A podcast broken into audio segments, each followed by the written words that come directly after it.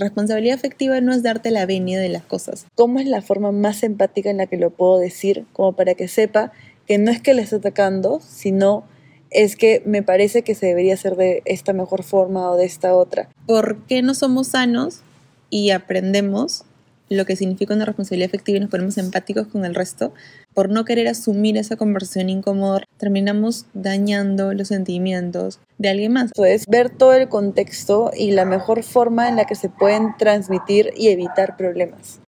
En el episodio de hoy hablaremos sobre la delgada línea entre la empatía y el hecho de hacer nuestros los problemas ajenos y querer resolverle la vida a todas las personas que queremos para hablar sobre cómo el tener o no responsabilidad afectiva puede influir en las relaciones que tenemos, afectándolo de manera positiva o negativa tanto la comunicación como la confianza. Comencemos. Somos mujeres orgullosamente fuertes, sensibles e intensas, que aprenden a descubrirse a diario y se dan el permiso de equivocarse. Bienvenidas a este espacio seguro, donde abrazaremos eso que nos da tanto miedo decir y construiremos esa versión auténtica que está impaciente por salir a brillar. Buenas, buenas, estrellita. ¿Y cómo nos encontramos el día de hoy? Felices y contentas de este quinto episodio, Chavila. Escúchame, ¿cómo es que ya vamos en un quinto episodio? En verdad han avanzado las cosas tan, tan rápido. ¿Quién diría, no? Aguantándonos más tiempo. Uy, no, es que esto ha generado diferentes cosas. Es válido, es muy cierto, hemos tenido crisis. Un poco de eso, pero también, como habrán visto, hemos ido como cambiando o, o escuchando también un poco de sus mejoras para ir también dándoles un producto cada vez mejor. Y dentro de eso estamos añadiendo algunas cositas para poder probar también con ustedes, a ver qué tal, cómo nos va. Y es que una de ellas es la nueva funcionalidad que hemos visto en Spotify, que es el de poder recepcionar sus preguntas y comentarios que nos pareció muy interesante porque justo estuvimos viendo algunas preguntas sueltas que a veces llegaban en nuestros reels o en reels que también son de tipo de contenido parecido. Así que vamos a estar escuchando y viendo sus preguntas que nos envíen a Instagram, a Spotify o en cualquier lado para poder decirlas aquí al principio del episodio. Excelente sonrisa. y también vamos a hacer unas pequeñas cositas ahí al final que Maru nos va a traer y que lo vamos a ir viendo durante el episodio. Así que nada, yo traigo aquí una pregunta para poder ir soltando. Porque son cositas. Porque son cositas. Y luego, este, ya para los siguientes episodios vamos a sacar sus preguntas. Entonces, en esta primera, a ver aquí, Chabela, te traigo la pregunta de, ¿crees que el dinero puede comprar la felicidad, el amor y la salud? No creo que el dinero pueda comprar la felicidad, pero sí siento que es un medio que te permite eh, como un vehículo para poder hacer las cosas que tú quieres, ¿no? O sea, una salud financiera te termina dando también una parte de salud mental, el poder cumplir los sueños que quieres, pero siento que no es que te vaya a comprar la felicidad y me ha pasado un montón de casos que, que he leído y he visto videos de personas que lo pueden tener todo y creen que ya pago esto y a ver, puedes tener todo el dinero del mundo y no existe locura para el cáncer. ¿me entiendes? o te pueden atropellar. Esa película, la de la que salió la Claire, la de las medias de abeja. Ay, sí, la es una romántica. Yo antes de ti.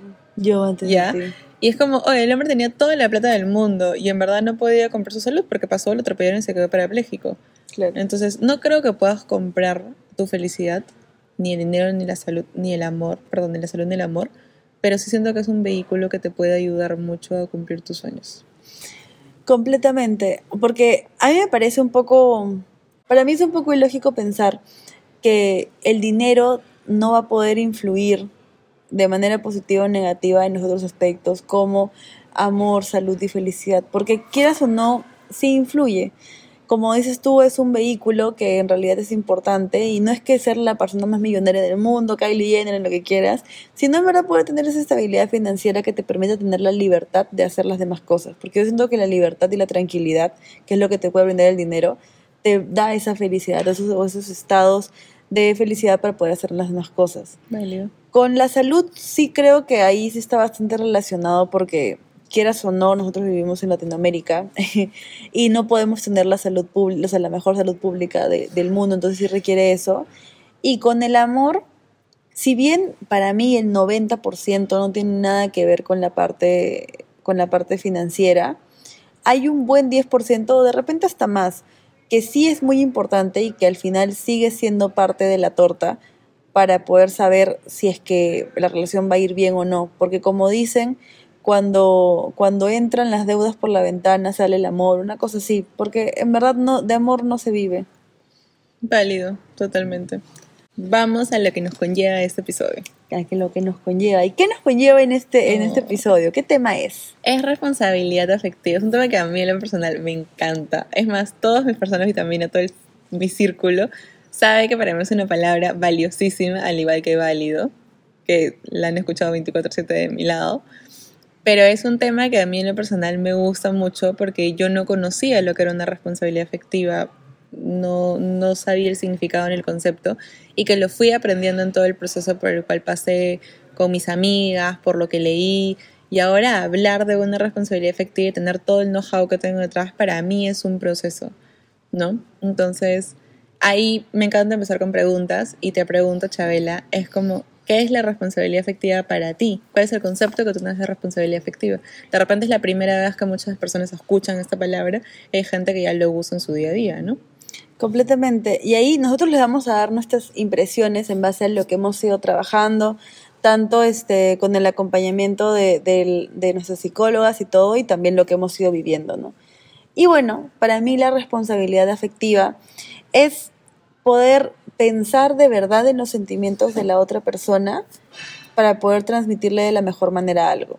Y a eso no me refiero con pensar de que la persona es de cristal y, ay, no, no le voy a decir nada que, que lo puede herir o no le voy a decir nada que le pueda afectar nada, sino es intentar evitar un malestar innecesario y más bien tú también poner, este, poner sobre la mesa de, ya, ¿esto cuánto le puede afectar a la persona? Debo buscar la mejor forma de poder comunicarlo y también las palabras adecuadas y el contexto adecuado para poder hacerlo, porque así yo voy a cuidar que el mensaje se quiera se transmita de la mejor manera y no se desvirtúe en el camino por formas que quizás yo pude haber previsto de poder hacer mejor. Ujú. ¿Y para ti qué cosa es? Responsabilidad afectiva para mí es dejar de responsabilizar a otras personas sobre lo que te pasa a ti, pero sobre todo tener empatía, ¿no? Es como tú dices, no es como de ser de cristal y no tener conversaciones incómodas Correcto. o no decirte como eso está mal o, o no, no cuestionarte las cosas, no es ser darte la venia. Responsabilidad afectiva no es darte la venia de las cosas, sino responsabilidad afectiva es me pongo en tus zapatos, trato de entenderte porque nunca lo voy a hacer un 100% y soy empático con eso. ¿Me entiendes? Creo que a mí me costó mucho porque era una persona que no sabía poner límites. Y el día que puse un límite de decir, no, hasta aquí, me, me costó, porque sentía que esa persona me podía dejar por yo decirle no. Y, y ahora, en verdad, la responsabilidad afectiva para mí es algo muy sano, porque, y lo tengo muchísimo con mis amigas, de es, ¿cuál es la historia que tú te cuentas en tu cabeza? ¿No? Sí. Que es como, oye, Ale, para mí es esto, está pasando tal cosa, esta es la historia que yo me estoy contando, y tú me lo cuentas y me dices, no, esto no ha pasado. Y hace poco me pasó con una amiga, porque en Instagram uno ve mil cosas, ¿ya? Y vi un- un- una foto y como que yo me conté una historia, me conté, pucha, ya, no me ha invitado, no me quiere, yo no soy persona importante. Y nada que ver, le conté esa historia y me dijo, escúchame, las cosas pasaron A, B, C. Y te lo digo con toda la... Y siempre decimos la palabra con mis amigas. Te lo digo con toda la responsabilidad afectiva para que no pienses esto porque no es así. Eso a mí me da tranquilidad de decir, ah, estoy malinterpretando las cosas. Me dijo, es válido que sientas esto, esto, esto.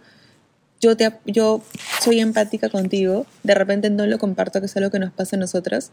Tú me dices, mira, no comparto esto contigo, pero está bien, y todo. Entonces, el hecho de tú ponerte en los zapatos de la otra persona y tratar de entenderla y cómo piensa y no juzgarla, hace que yo tenga responsabilidad afectiva contigo.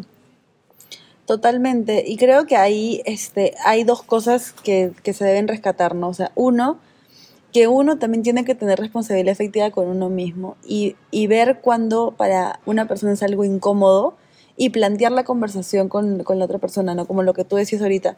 Pasó esta, esta incomodidad con una amiga y tú dijiste, en verdad a mí también me afecta, voy a ser empática conmigo misma y voy a transmitírselo para poder solucionar las cosas. Porque también es ser responsable efectivamente contigo mismo. Y a la vez felizmente también tener esta, esta amiga que también trabaja ese mismo concepto y que te lo busca decir de la mejor manera. Porque a veces no es la historia que nos contamos la, la que finalmente es. Y ahí, por ejemplo, con este tema de las amistades, me, me hizo pensar demasiado en una Ale de hace varios años, que cuando tú comenzabas a tener relaciones con amigas más fuertes, o sea, porque antes como que era, creo, notoriamente que yo era tu mejor amiga y las demás eran como, perdónenme, pero amigas para otras cosas. Pueden dejar sus comentarios, por favor, y quejarse, amigas. Pero de ahí comenzaste a tener un bonding súper interesante con más personas y que está súper bien porque también comenzamos a, a tener otros aspectos de nuestra vida y todo eso. Pero yo siento que por mucho tiempo que no te lo dije y siento que ahí no tuve responsabilidad efectiva conmigo misma porque no, o sea, no puse a pensar en mis sentimientos y, decir como de, no, Ale, eso te está incomodando, te está incomodando mucho, ¿por qué no lo dices? O sea, ¿por qué no tienes también como esa responsabilidad contigo misma de, de, de darte cuenta que una simple conversación, una charla incómoda te iba a quitar el malestar de varios años de estar pensando que ya no eres alguien importante para la otra persona. Me parece importante que lo menciones porque la responsabilidad afectiva también es saber que tú eres la debilidad de otra persona y no aprovecharte de eso. Correcto. ¿Por qué? Porque tú puedes ser el trampolín de alguien o puedes ser el ancla de alguien. Yo con esa responsabilidad afectiva puedo ayudarte muchísimo a crecer como puedo hundirte. Y yo siempre se lo dije a, a Fabi, es bien fuerte porque yo sé que tú eres una persona, tú eres una pata en mi mesa. Y yo sé que tú puedes tomar la decisión de salirte de esa mesa y yo voy a tener que sobrevivir con tres patas. Entonces, tener conversaciones incómodas y afrontar todo lo que afrontamos es difícil porque yo quiero tener responsabilidad afectiva contigo, pero sé que también puede quedarse ahí cuando eres un pilar muy importante en mi vida. Es tener ese miedo, que es un miedo válido, pero tener responsabilidad afectiva implica que yo me coma ese chongo, Totalmente. esa, esa incomodidad, pero porque vale la pena. Y no usarlo como manipulación. Es como, oye, ¿por qué? Porque para conectar mucho con una persona tienes que abrirte vulnerablemente. Entonces, yo voy a saber lo mejor y lo peor de ti. Tranquilamente puedo manipularte y aprovecharme. Y eso no es responsabilidad efectiva. Responsabilidad efectiva es saber cuál es tu debilidad y yo bajo eso protegerla, no aprovecharme. Y sabes, creo que es bien importante eso que dices del tema de aprovecharse o no, porque es también como uno intentar ver cuáles son los límites que debería poner de ese poder que tiene sobre otras personas. Porque en realidad, queramos o no, con las personas de nuestro entorno, con las personas que queremos, tenemos cier- cierto poder en las cosas en las que las decimos y es también cuidar mucho eso que les podemos transmitir porque les puede chocar bastante, les puede influir o afectar en las decisiones en las que toma y en las cosas que puede hacer, porque todos estamos en un proceso de ir creciendo e ir también nosotros mismos identificando cuáles, o sea, cuáles son nuestras barreras y límites para poder seguir. Así que me parece súper importante también que, que pongas eso sobre la mesa, porque creo que a veces no nos ponemos a pensar en qué tanto lo que podamos comunicar o que podamos hacer, directa o indirectamente, afecta mucho a nuestro entorno. ¿Y sientes que ha pasado un momento en tu vida en el que no has tenido responsabilidad afectiva con alguien? Eso definitivamente, este, justo, o sea, siento que he pasado por varios procesos a, a nivel de quién soy, o sea, o quién quiero ser y todo eso. Sobre todo porque en el colegio creo que tenía mucho esta personalidad como mucho más introvertida. Yo misma no entendía mucho por dónde quería ir. Yo me sentía una persona extrovertida, pero si afuera no lo era. Entonces mi personalidad se vio bastante cambiante. Y creo que justamente porque me sentí muy débil, o sea, a nivel de personalidad, cuando estaba en el colegio, apenas salí, como que dije, este es el momento de poder hacer borrón y cuenta nueva y mostrarme al mundo como yo creo que soy. Que soy una, perso una persona como muy este, extrovertida, muy de opinión fuerte, muy este, hasta, hasta fría, porque yo relacionaba el ser una persona fuerte y empoderada con ser fría. Entonces justamente me puse esa careta de, ay, ya yo soy muy fuerte, yo soy muy empoderada, yo soy súper fría, entonces yo digo lo que pienso. Y a ese decir lo que pienso, en verdad yo no medía mis palabras. No había filtro. No había filtro porque decía, no, si yo soy una persona como que fuerte y que digo lo que pienso y que no sé qué. Y Este, boom, me claro, lanzo. y boom, me lanzo a decir las cosas. Pero claro, en ese momento yo me ponía a pensar de, ya, Ale, tú estás cambiando y estás ahora de lo que no decías nada, ahora estás diciendo todo.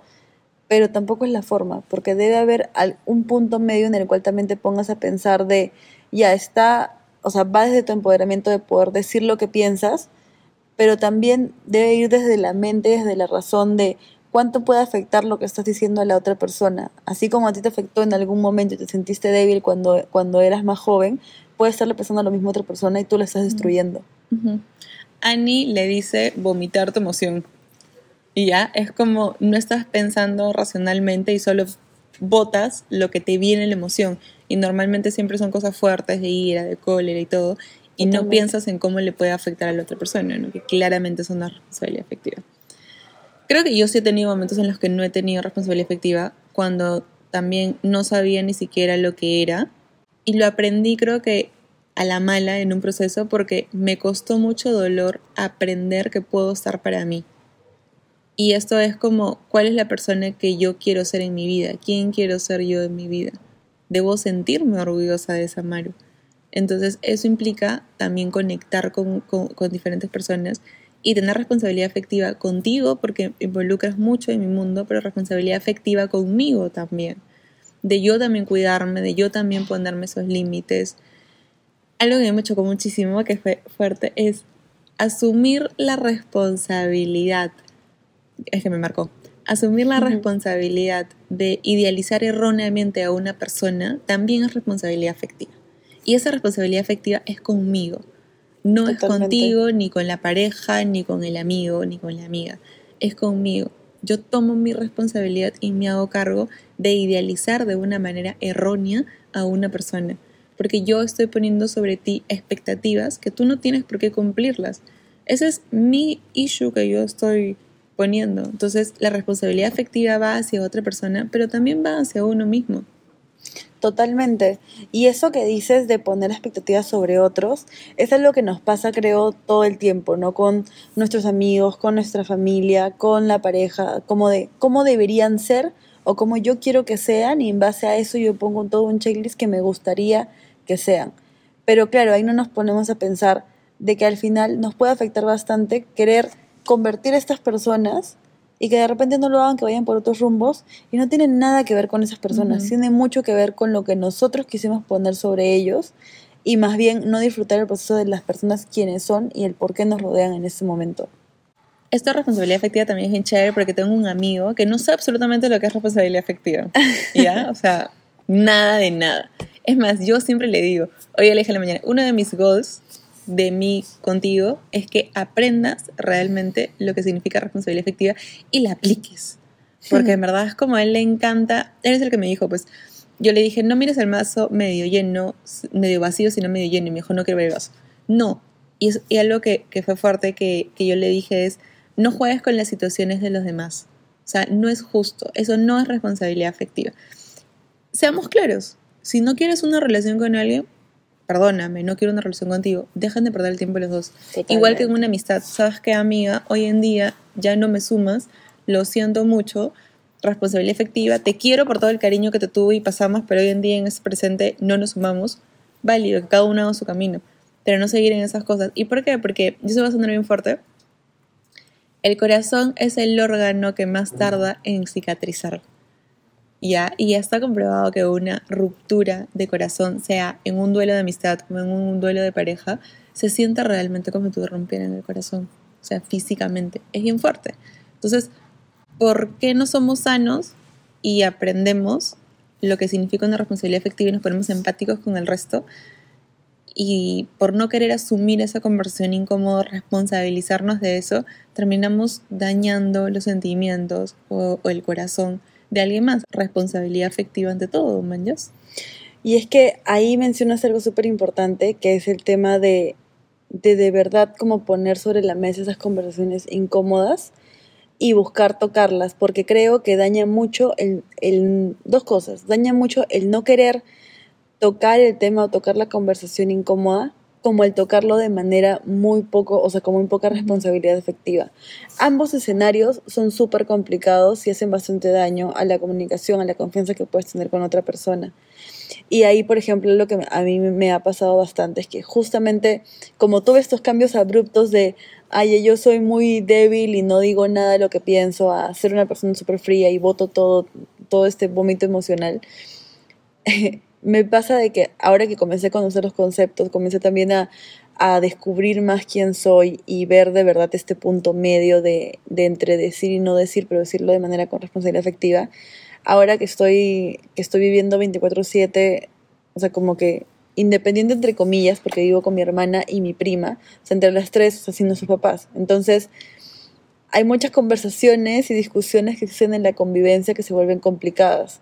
Y son cosas súper sencillas, como de, no me gusta cómo haces esto, no me gusta cómo haces lo otro, me parece que esto debería hacerlo así, que hacerlo así. Y es una, una conversación conmigo misma que me hago todo el tiempo de cómo es la forma más empática en la que lo puedo decir, como para que sepa que no es que le esté atacando, sino es que me parece que se debería hacer de esta mejor forma o de esta otra. Y es luchar mucho conmigo misma, porque como te digo, de, de, muy chica nunca supe cómo expresar lo que siento y luego abruptamente solamente vomitaba cosas y ahora querer construir esa responsabilidad afectiva cuando nunca la tuve en, en, una mínima expresión se me dificulta bastante y creo que es algo con lo que batallo y pienso mucho las cosas antes de decirlas, pero me parece que ha sido una de las cosas más sanas y que nos ha estado funcionando también en la manera de la convivencia, porque yo veo que al yo hacerlo, también hago que las demás personas en mi casa también lo hagan y también como buscan tener estas conversaciones incómodas, porque en realidad pueden ser los 10, 15 minutos más fuertes de esto no me parece y creo que deberíamos conversarlo y no sé qué, pero eso nos evita días o semanas de molestias y discusiones. Y me parece fuerte porque no es justo que el precio que la otra persona pague por estar contigo es que no pueda ser quien es. Totalmente. Y, y, eso, y eso es, lo, es una de las cosas que yo pienso y batallo todo el tiempo, porque digo, claro, yo le voy a dar este feedback y todo, pero es la primera vez que estamos conviviendo de esta manera y hasta yo misma de repente no tengo la razón, porque no todas las conversaciones incómodas que yo planteé son cosas que yo completo tengo la razón, tengo que también tener esa humildad de decir, de repente lo que yo le estoy planteando, la incomodidad que le estoy poniendo, quizás son cosas en las que yo me estoy contando o cosas en las que yo estoy equivocada y debo tener esa humildad de también reconocer y decir, no, de repente la otra persona también tiene un punto de vista súper válido y yo no puedo ir a atacarla de frente porque no sé tampoco. Y aparte la historia que de repente tu, tu hermana o tu primo se pueden haber contado, es como, pucha, si él me quisiese, no me hubiese dicho eso o no hubiese dicho eso. El amor no te vuelve infalible. El que yo te quiero un montón no va a ser que tú no cometas errores, que tú no la cagues, que tú no me hagas daño cuando a veces lanzas un dardo por emoción y porque no estás pensando racionalmente. O sea, el amor no te hace infalible, eres un ser humano lo que hace la responsabilidad afectiva es ser empático contigo, llevar las cosas, tú tienes issues, yo tengo issues, todos tenemos issues. llevar esto de una manera más amena para poder entendernos y llevar una mejor convivencia. Eso hace una responsabilidad afectiva algo más sana, decir las cosas claras, transparente, pero poniéndonos en el lugar de la otra persona, sabiendo que es una persona, que tiene sentimientos, que no es piedra. Todos tenemos errores, todos tenemos cosas que construir, pero eso nos hace ser un, seres humanos, ¿me entiendes? Eh, hace que aprendamos a poner límites y hace que yo sea empático contigo para poder entenderte sobre los problemas que pasas, sobre las cosas buenas que pasas. ¿Y cómo manejas la responsabilidad afectiva con tus amigos o con tus amigas? Creo que con tu pareja también e, es, válido, pero es una situación diferente. Pero responsabilidad afectiva, en mi caso, lo llevo muchísimo con mis amigos. ¿Cómo hoy en día tú lo manejas con tus otros amigos? que para esto Maro tiene un issue con mis demás amigos. Eso dice. Eso dice, pero han visto su cara ahora. Son cositas. Ah, pero ¿quién empezó la conversa con... Me chocó entender que habían otros amigos. Escucha, a mí me chocó bastante. Yo sé, amiga, yo sé. Yo te amo por eso, tranquila. Es que ahora Ustedes ven una, ahora una Ale, o sea, superada. fuerte y todo lo que quieras, pero en verdad yo era un manojo de nervios hace muchos años. O sea, cuando comenzamos nuestra relación de amistad, ese es, ese es tema para otro podcast. Otro episodio. para otro de los episodios. ¿Ya? Entonces, a la pregunta que me decías de, o sea, ¿cómo manejo la responsabilidad efectiva con, con mis amigos? Creo que es bastante in- intentando... Es que en verdad el ejercicio puede parecer sencillo de decir, ay, responsabilidad efectiva es pensar mejor en lo que voy a decir. Pero es que es- no solamente eso, es como ver todo el contexto y la mejor forma en la que se pueden transmitir y evitar problemas. ¿Por qué? Porque algo que me pasa es de que ya, yo no sé, por ejemplo, eh, haya un caso puntual.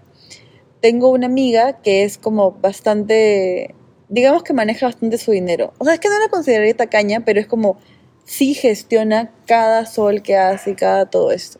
Entonces me acuerdo que uno de los primeros viajes que tuve con ella, a mí sí me chocó un poco la forma en la cual como quería manejar las cosas, porque yo había estado acostumbrada de ya van a haber gastos para la casa que habíamos alquilado, ya todo entre todos.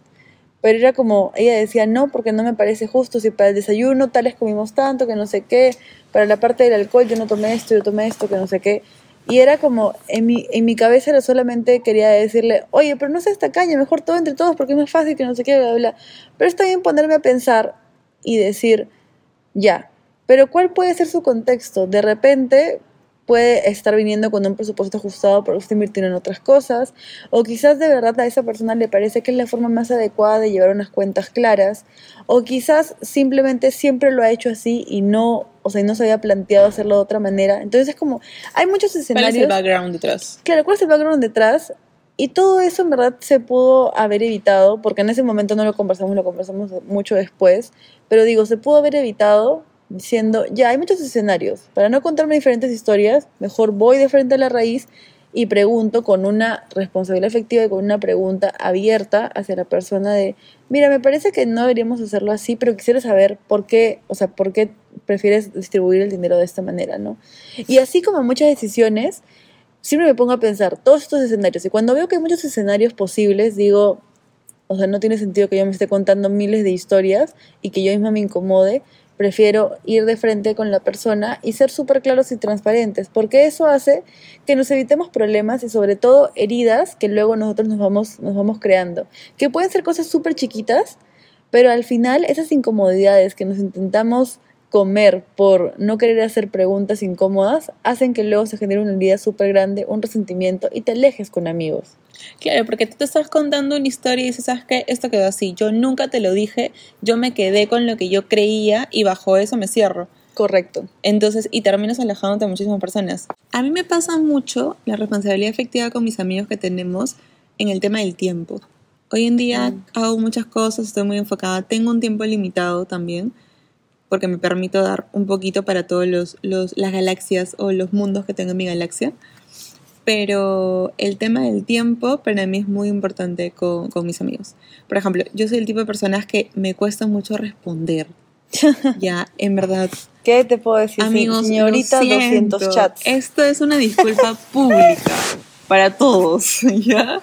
Estoy trabajando en eso, no es broma, en verdad. Y he mejorado un montón. Pueden dejar sus comentarios y validarme, porque es cierto, ¿ya? Nadie, en verdad. China, no es momento, Bebita. ¿ya?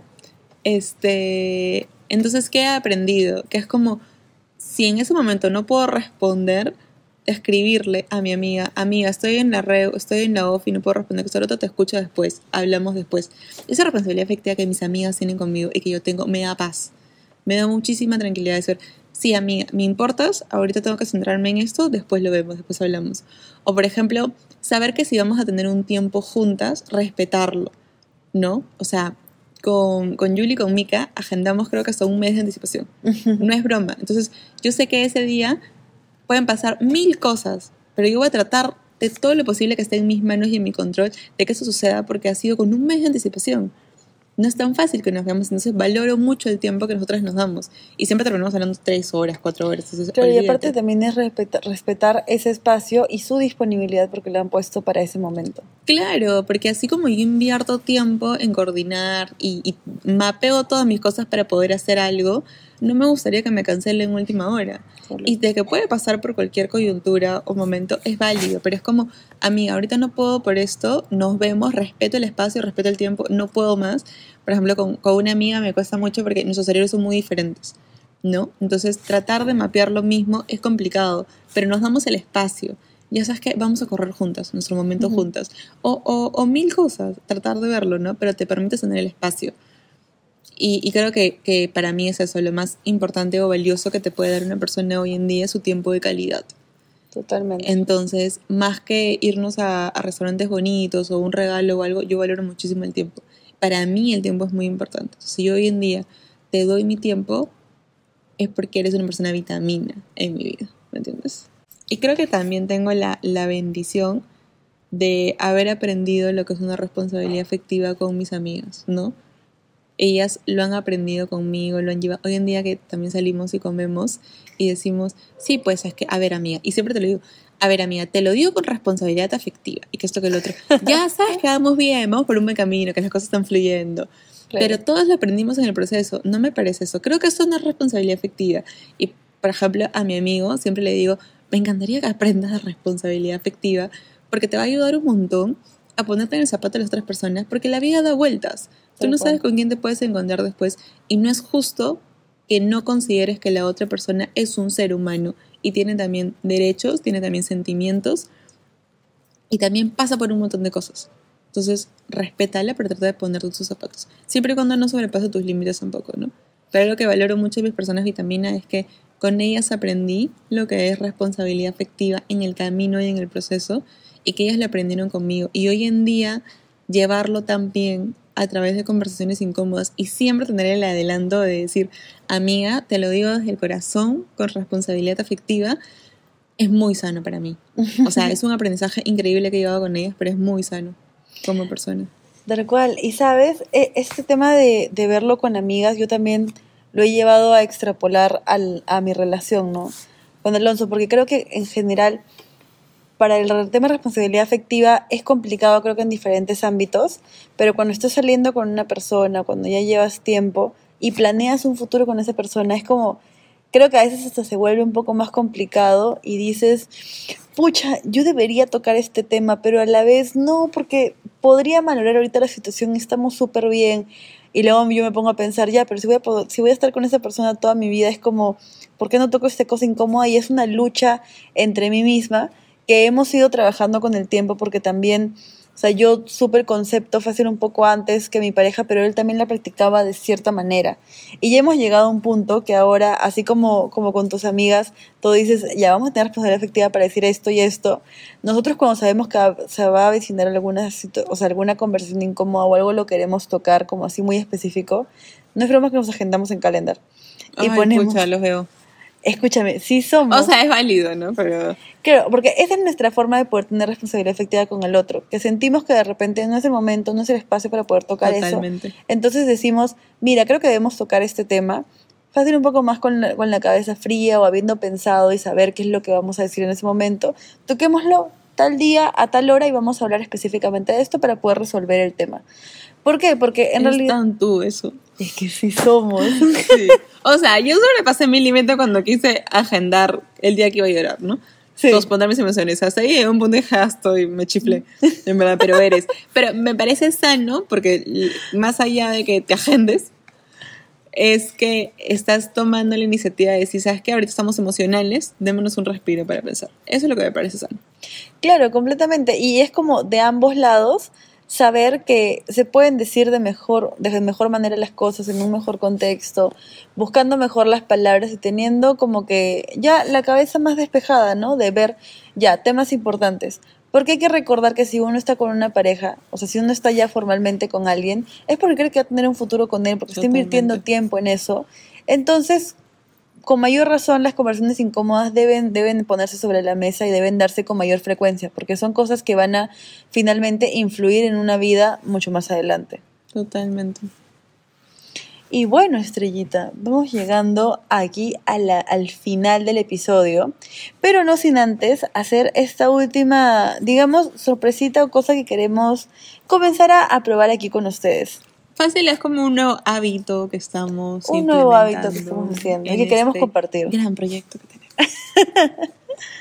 Entonces cuéntanos, ¿de qué se trata?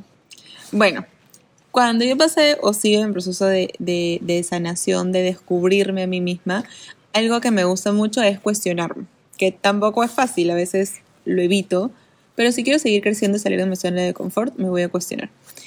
Y encontré eh, lo que es un, como un jueguito. La verdad es que es un juego donde uno comparte con, con, su familia, con sus amigos, que todavía no he tenido la oportunidad de hacerlo, pero lo compré por mí. Y son más o menos 100 preguntas que estén en cartelitos. Y cada día en la mañana que yo me levanto para agradecer y para meditar, termino mi meditación sacando una de estas preguntas. ¿Qué me permite esto? Conocerme. Compren el producto. ¿Qué me permite esto? Conocerme más.